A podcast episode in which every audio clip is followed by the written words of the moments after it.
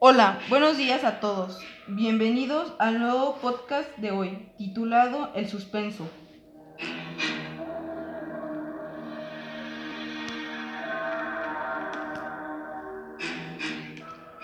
¿Cuántos de nosotros no hemos escuchado leyendas de terror cortas o historias de terror contadas por nuestros abuelitos o familiares en alguna comida o reunión? Muchas de ellas, sin duda, son espectaculares. Es por eso que en esta ocasión les traemos algunas leyendas mexicanas cortas que seguro les van a enchinar la piel, ideales para contarlas en esas reuniones en las ferias de Halloween y Día de Muertos. Nada como una buena historia de terror, esas que a todos nos sacaban un susto de pequeños y nos quitaban el sueño por la noche. Esta es una leyenda de terror mexicana que tal vez no conocías y de las cuales no sabías la historia completa.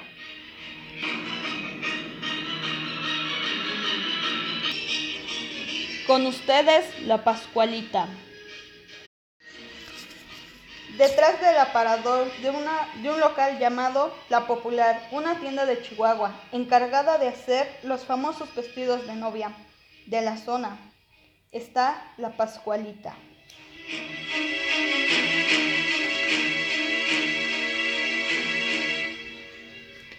El maniquí permanece allí desde 1930, cuando la dueña la adquirió llegando de un viaje de Francia, porque además de ser sumamente bella y de aspecto realista, se parecía bastante a su hermana y a ella.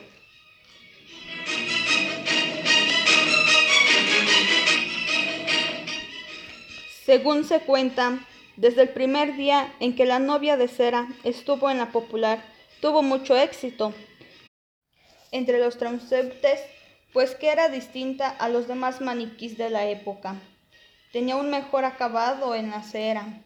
Sus ojos eran de cristal, su pelo y sus pestañas eran implantes de genio de cabello humano, y su expresión, a diferencia de los tantos maniquís la mirada inerte era viva y reflejaba emociones como si tuviera alma.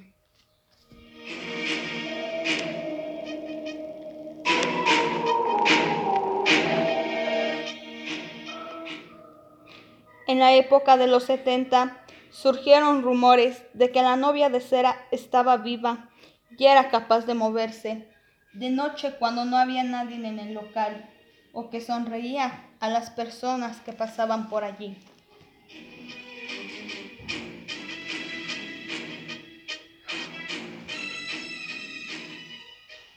Los rumores se hicieron más fuertes cuando la dueña falleció. Las personas del pueblo dijeron que la Pascualita lo seguía con la mirada o que por breves segundos le, le aparecían venitas rojas en los ojos.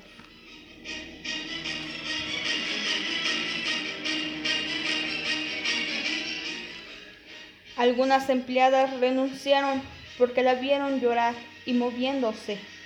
Otras se negaban a vestirla porque supuestamente les le aparecían venas verdosas en las piernas que posteriormente desaparecían.